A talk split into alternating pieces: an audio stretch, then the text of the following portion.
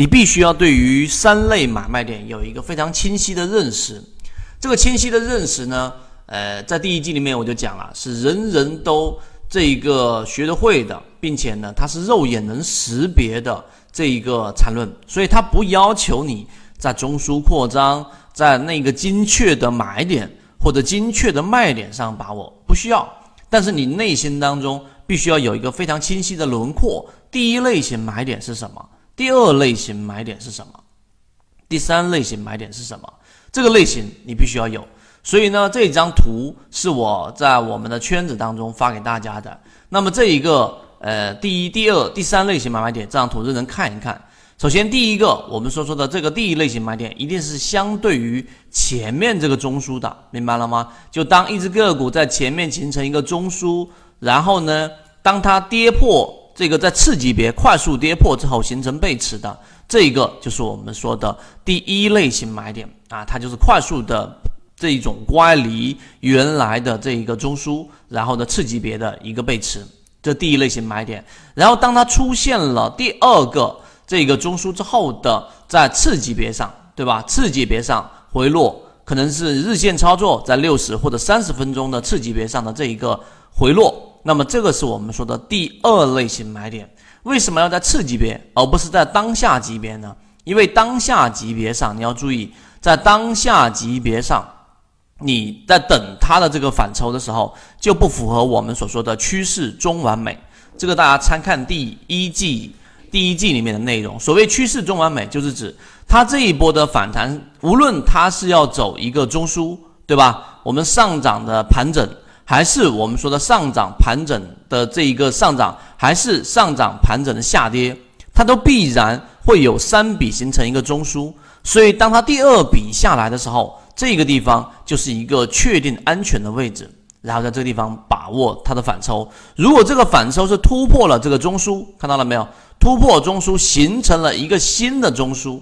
注意，同样的，其实你可以把第三类型买点和第二类型买点。基本上等同，唯一的区别就是这两个中枢看到了没有？这两个中枢的高低点它是不能有这个重叠的，这样才形成趋势。所以这个就是第三类型买点，回落不破前中枢的这一个高点，这个 G 呃 ZG 指的是这个前面中枢的高点啊，只要不破它，它就不是我们说的中枢扩张，所以就是我们说的第二个不重叠趋势形成，它就是一个趋势。明白了吗？这一点上是非常容易理解的。那么卖点的话呢，一样的，这里面我就不去重复了。同样的，这个把第一、第二、第三类型的买点给它颠倒过来，就是我们对于卖点的理解。所以这一张图，我觉得大家应该要很认真的去看，当你去交易的时候，才知道该怎么操作。第二个，今天我给大家一张简单的简化图啊，跟刚才是一样的。第一、第二、第三类型买点，第一、第二、第三类型卖点。第一类型的卖点啊，我们第我们来给大家去简单说一说他们各自的一个特点，然后待会我拿到我们自选板块的例子给大家去说。第一类型的买点它有什么特点呢？它的特点当然可能就是成本低了，对吧？但是呢，它同样不好把握。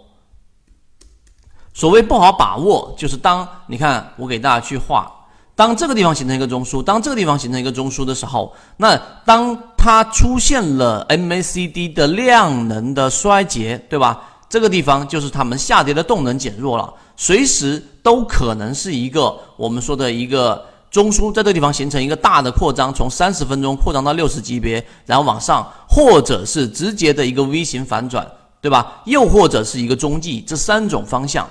这个参看上一节图里面，我给它了 A、B、C 三类图形的一个走势，所以一般情况之下下跌，它往往会有很多的接盘，这个时候形成一个背驰的概率都是很大的。但是这个背驰并不意味着它就必然形成我们所说的 V 型反转，所以呢，这个第一类型买点，你极有可能会买到中继。就是你在这个地方，哎，它出现了一个一买，对吧？它这里面快速下跌，那么结果它走出来的走势是在下面再形成一个中枢，并且跟前面中枢没有去形成重叠，那么很自然，这就是一个下跌走势的一个踪迹。所以这个地方第一类型买点它有这样的一个特点，它成本低，但它不好把握，所以我们说操作上要建一个底仓。而第二类型买点呢，它相对比较中性和安全，因为用走势中完美的这一个逻辑，它基本上可以把握一波反弹。